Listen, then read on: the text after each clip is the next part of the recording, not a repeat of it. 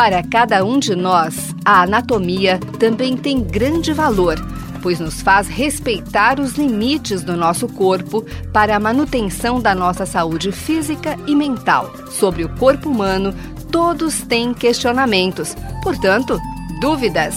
Anatomia Responde. Mande suas dúvidas para msemprem@forp.usp.br ou tirapele@fmrp.usp.br.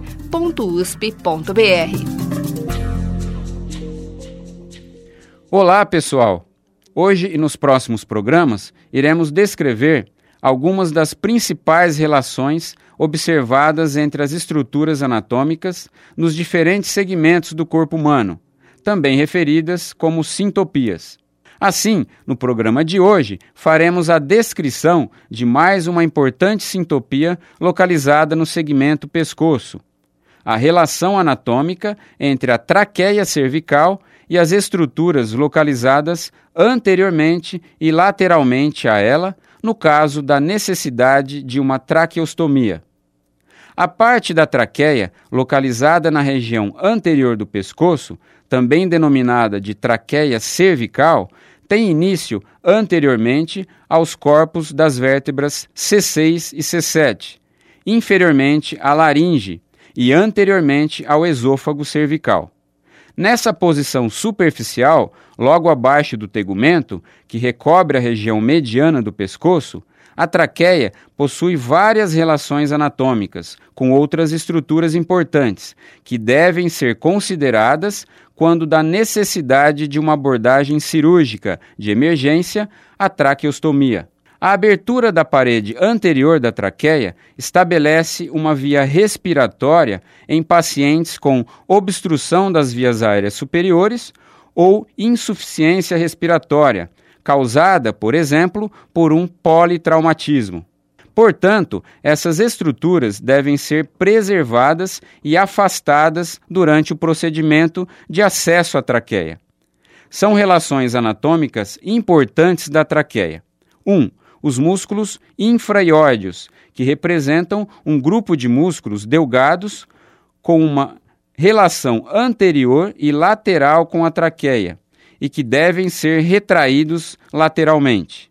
2 o istmo da glândula tireoide, uma pequena comunicação entre os dois lobos da glândula tireoide, que passa anteriormente à traqueia e também deve ser preservado.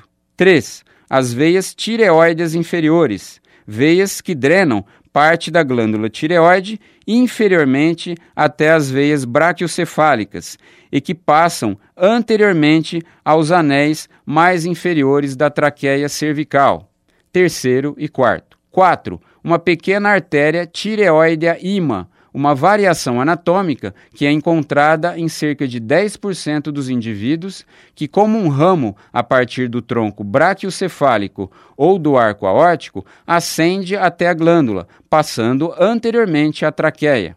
5. A passagem na tela subcutânea, portanto superficialmente, do arco venoso jugular, uma pequena junção entre as duas veias jugulares anteriores, anteriormente à traqueia. E seis, nos casos de latentes e crianças, pode estar presente parte do timo, um órgão linfóide presente junto à face anterior da traqueia, mais inferiormente.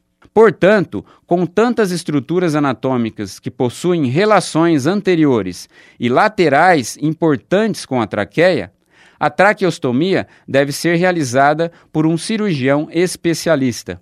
Eu sou o professor Luiz Fernando Tirapelli, docente da disciplina de Anatomia Humana da Faculdade de Medicina de Ribeirão Preto, da Universidade de São Paulo. Você ouviu? Dúvidas? Anatomia Responde. Programa em parceria com a Faculdade de Odontologia de Ribeirão Preto e a Faculdade de Medicina de Ribeirão Preto. Mande suas dúvidas para msemprim@forp.usp.br ou tirapele@fmrp.usp.br.